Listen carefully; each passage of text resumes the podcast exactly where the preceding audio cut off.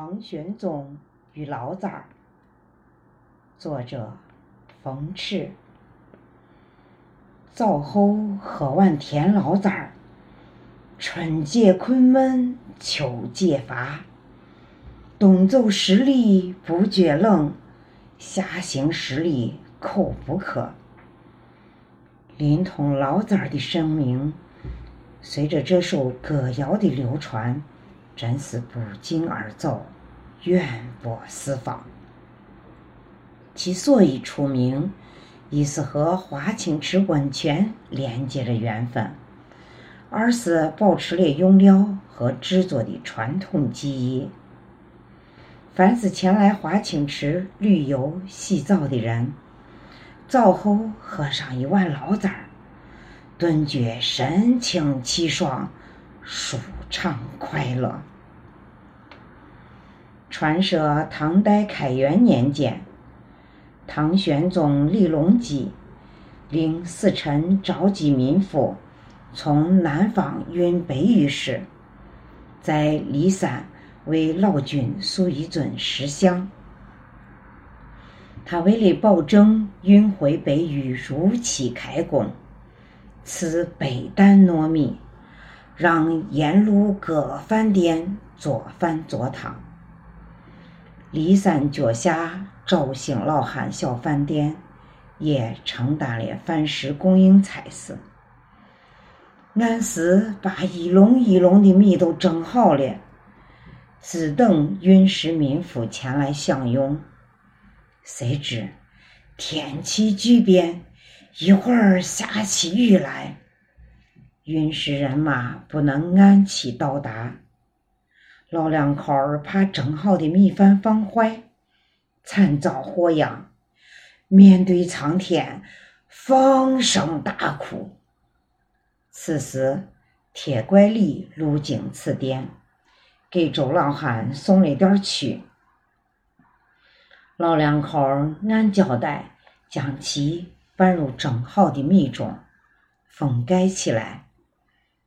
到了第三天，雨助天晴，运使人马赶到骊山脚下。周老汉揭开放蒸米的大瓮，一股香喷喷的味道扑鼻而来。周老汉一看，米发多了，又有清香酒味儿，便试着给开水锅中舀了几佛，顿时。满锅清水，执念为天，米花漂浮锅面，真像一锅米花饭。大家都说聊杂了。死臣问这汤叫什么？老伴儿见死臣捞出的米花像酒糟，便顺口应承说：“大官家，这汤叫老杂儿。”临潼老崽儿从此得名。现在我们见到的老崽儿，就是从那个时候传下来的。临潼老崽儿有三种做法：一是甜老崽儿，通过加入适量的白糖或者糖精，使味道协和；二是鸡蛋老崽儿，碗内打鸡蛋一个。用烧滚的甜老崽儿冲入，使鸡蛋成絮儿。这种老崽儿滋养丰富。三是玫瑰老崽儿，在甜老崽儿快滚开时，放入玫瑰花等香料，使甜香更加浓醇。由于临潼老崽儿利用了温泉水加工。和选料制作技艺上的讲究，所以在色、味、质上具有与其他地方老崽儿不同的特点。观其色，配米清亮洁白，烧沸金浮碗面；品其味，酒甜小和，微醇而香浓。